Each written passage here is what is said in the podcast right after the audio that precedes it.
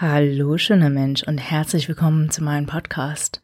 Ich bin Jessica und in der heutigen Folge möchte ich dir etwas darüber erzählen, wie das gute Mädchen, das brave Mädchen, ähm, dich in deinem Sexleben zurückhält und wie du dich davon frei machen kannst. Und wenn ich an das brave Mädchen, an dieses liebe Mädchen denke, dann fällt mir immer wieder ein äh, sehr ja, nicht unbedingt bedeutsames, aber doch ein sehr eingehendes Date ein, was ich mal hatte vor einigen Jahren. Ähm, und ich erinnere mich noch daran, dass wir in einem Pub waren in dem Magni-Viertel in Braunschweig. Und ich saß zusammen mit einem relativ gut aussehenden Manager. Fand ich eigentlich ganz nett so. Und irgendwie zog sich das Date unglaublich lange. Also ich weiß, insgesamt habe ich da glaube ich so um die vier Stunden meines Lebens damit vergeudet. Und ich habe mich nicht getraut, Nein zu sagen. Ich habe mich nicht getraut zu sagen, weißt du was, läuft nicht so. Und ich habe ihn danach sogar noch zu mir eingeladen, weil ich dachte, ha, naja, kann man ja wenigstens noch ähm, ein bisschen sexig abholen und äh, den Abend so noch ausklingen lassen. Ja, war eine scheiß Idee. Das äh, war so ungefähr einer der schlechtesten Erfahrungen, die ich hatte mit Sex. Also es war super langweilig. Ja, und da muss ich immer wieder daran denken, wenn ich jetzt über das gute Mädchen nachdenke, weil das so ein sehr gutes Beispiel war damals.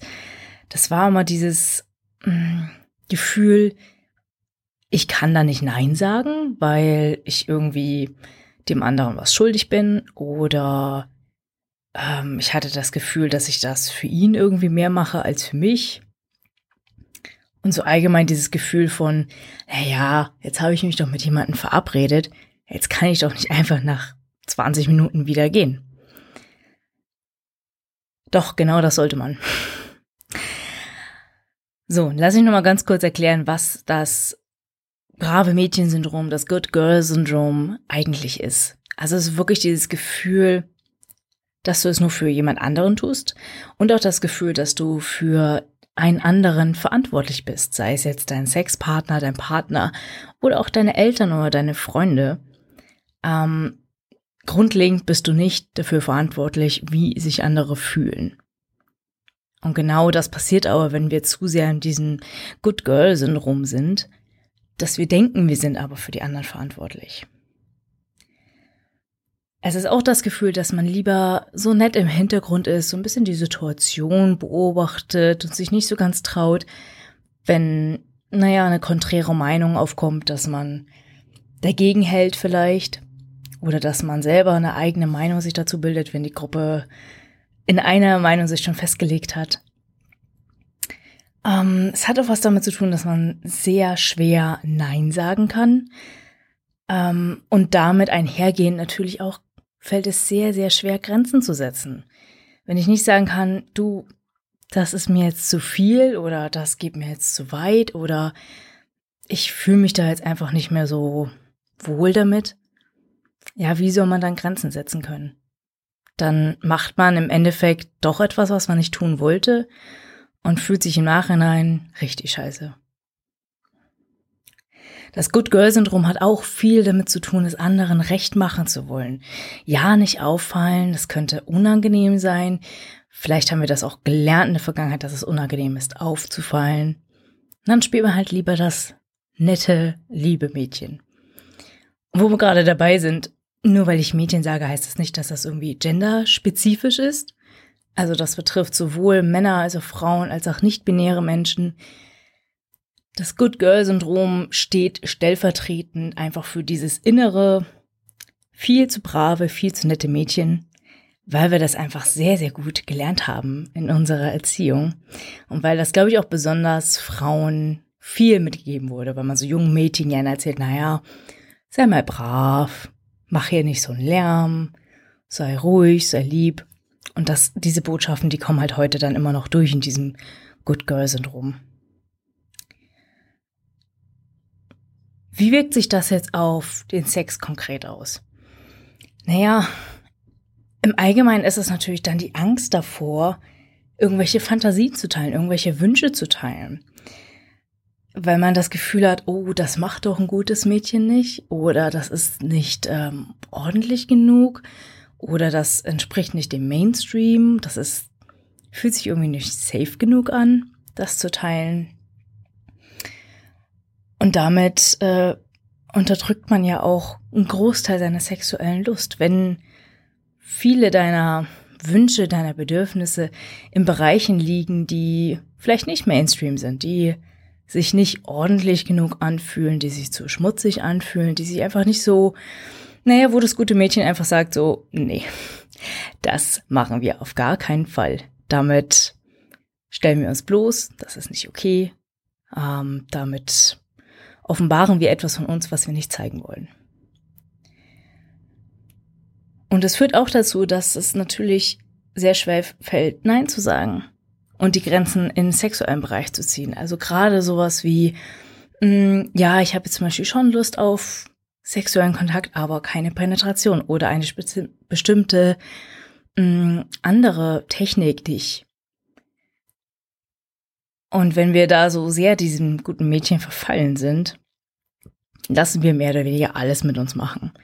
Und was dann dazu wieder führt, dass wir uns total ja, unwichtig fühlen in unserem Sexleben, dass wir das Sexleben nicht aktiv mitgestalten, es im Endeffekt dann eigentlich langweilig für uns wird und wir immer weniger darin äh, überhaupt aufgehen können. Und was es auch für eine Auswirkung hat, ist das Gefühl der Schuld.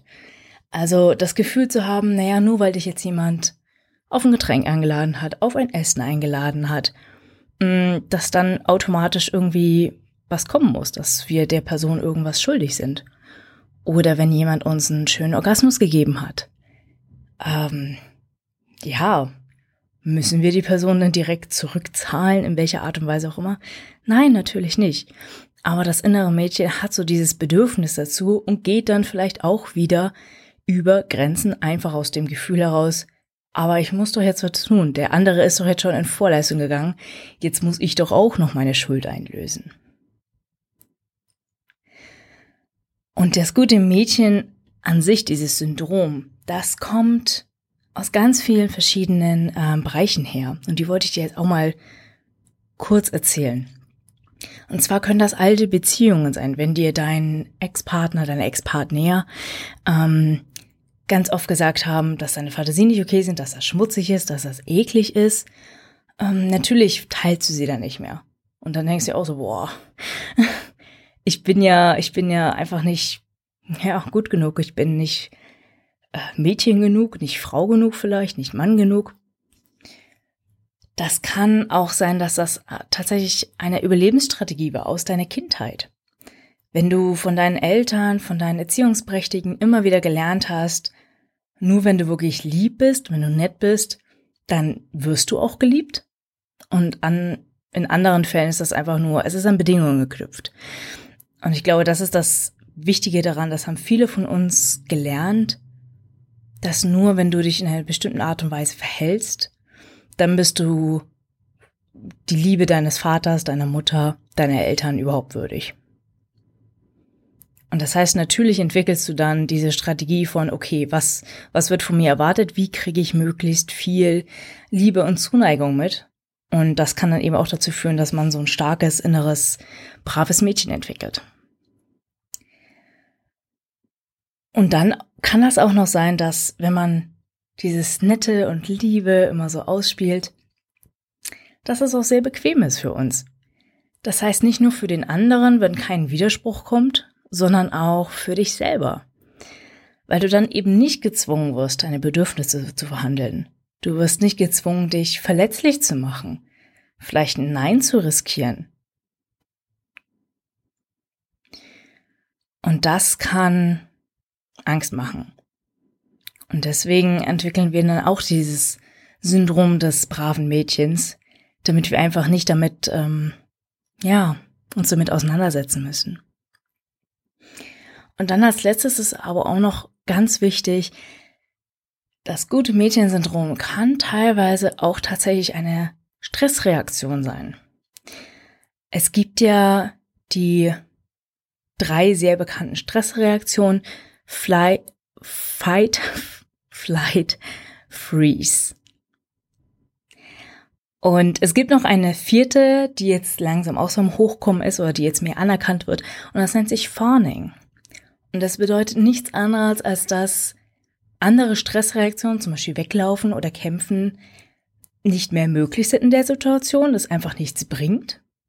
Ähm, und man deswegen dazu tendiert, okay, ich mache mich möglichst nett, ich mache mich möglichst klein, ich gucke, wie, wie mein ähm, derjenige, der den Stress bei mir auslöst, wie kann ich dem möglichst ähm, ja wenig wenig Widerstand oder wenig Angriffsfläche bieten. Und daher kann sich dann auch dieses gute Mädchen-Syndrom entwickeln. So, und die eigentliche Gefahr, wenn man die ganze Zeit dieses brave Mädchen und immer so im Hintergrund und einfach ein bisschen zu nett und lieb ist, im Prinzip, dass deine Bedürfnisse unterdrückt werden, dass deine Wünsche unterdrückt werden. Und das heißt, gerade im sexuellen Bereich, wenn du da deine Wünsche nicht vertreten kannst, wird es dir im Prinzip langweilig, es wird öde, ähm, du kannst daran nicht aufgehen, es zieht eher Energie, als dass es dir Energie gibt.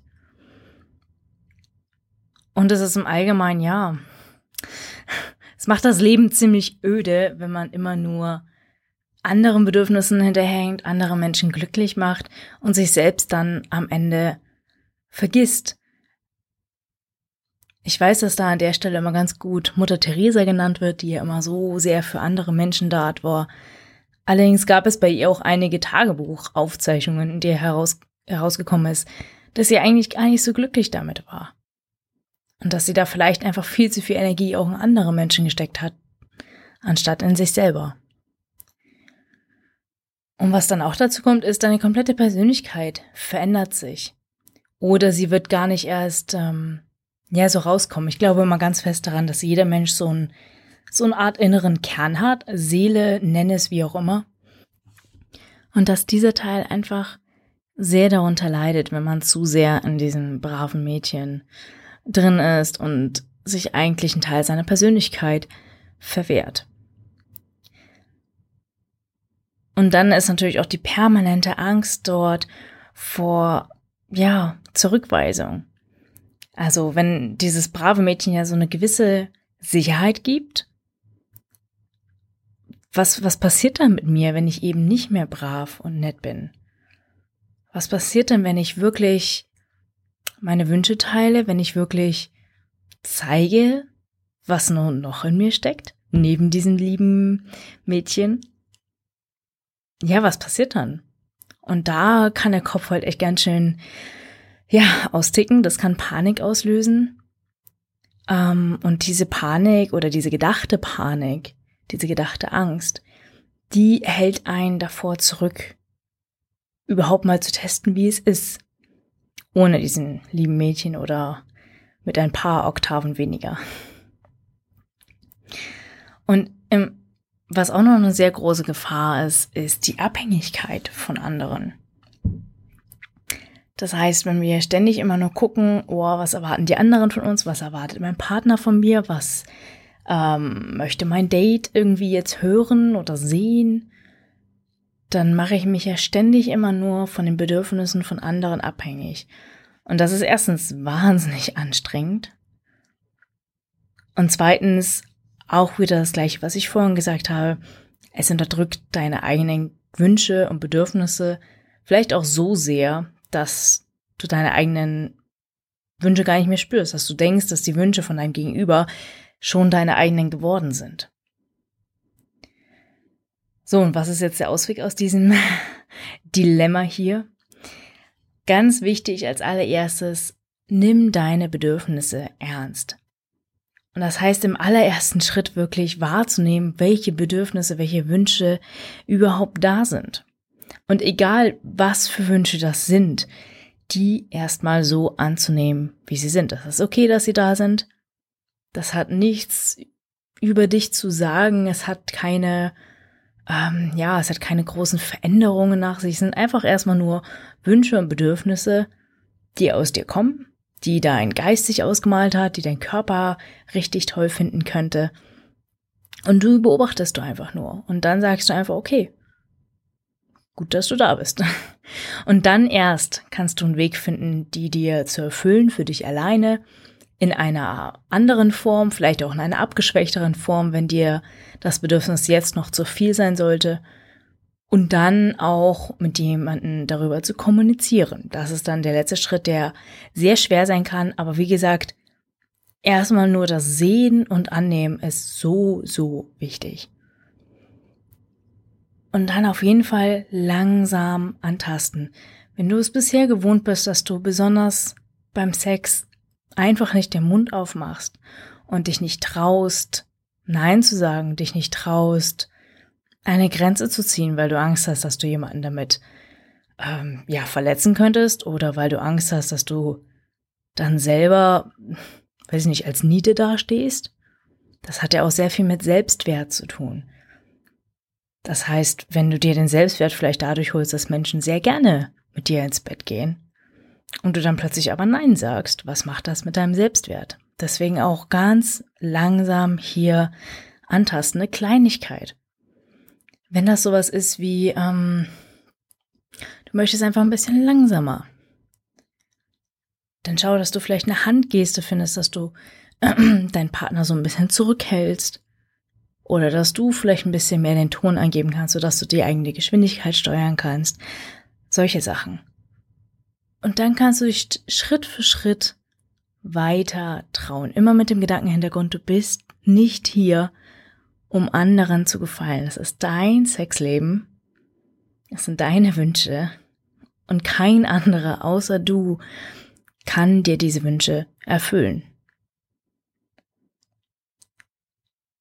Und beim Fawning, also wenn das wirklich so diese Stressreaktion ist, dann würde ich dir auf jeden Fall empfehlen, da tiefer zu gehen, dass es vielleicht eine ältere Geschichte schon ist, die du so lange gelernt hast, dass es irgendeine emotionale Abhängigkeit schon ist. Und dass du dort dann vielleicht auch eine Therapie suchst, die dir dann wirklich hilft zu gucken, okay, wenn das so chronisch geworden ist, wenn du so eine Angst hast, gegen die Wünsche und Bedürfnisse von jemand anderen zu gehen, weil du dich da nicht mehr sicher fühlst, weil das wirklich Gefahr für dich bedeutet, dann ist wirklich eine Therapie sehr empfehlenswert, damit du da rauskommst aus dieser Konditionierung. Und dann schlussendlich, was ich mal sehr gerne mache, ist ein Ritual zu finden für dieses innere, brave, liebe Mädchen. Es ist schließlich ein Teil von dir. Es hat sich nicht umsonst entwickelt. Es möchte dich irgendwie safe halten. Und deswegen kannst du auch gucken, wo, wo findet dann dieses liebe Mädchen Platz in dir? Was, was kann es dir dann jetzt helfen? Wo kann es dir jetzt weiterhelfen? Und dann aber auch den Teil, wo ganz ehrlich das liebe Mädchen nichts zu suchen hat, wie zum Beispiel im Bett, gehen zu lassen. Und ich mache das immer ganz gerne so, dass ich diese, diesen Teil, den ich gehen lassen möchte, mir auf dem Papier aufschreibe und das dann einfach über eine Kerze oder über einem anderen offenen Feuer verbrenne und das dann so innerlich gehen lassen kann. Ich finde, das hilft ganz viel. Vielleicht probierst du es ja auch mal aus. Danke fürs Zuhören und denk dran, du bist immer stärker als dein braves Mädchen.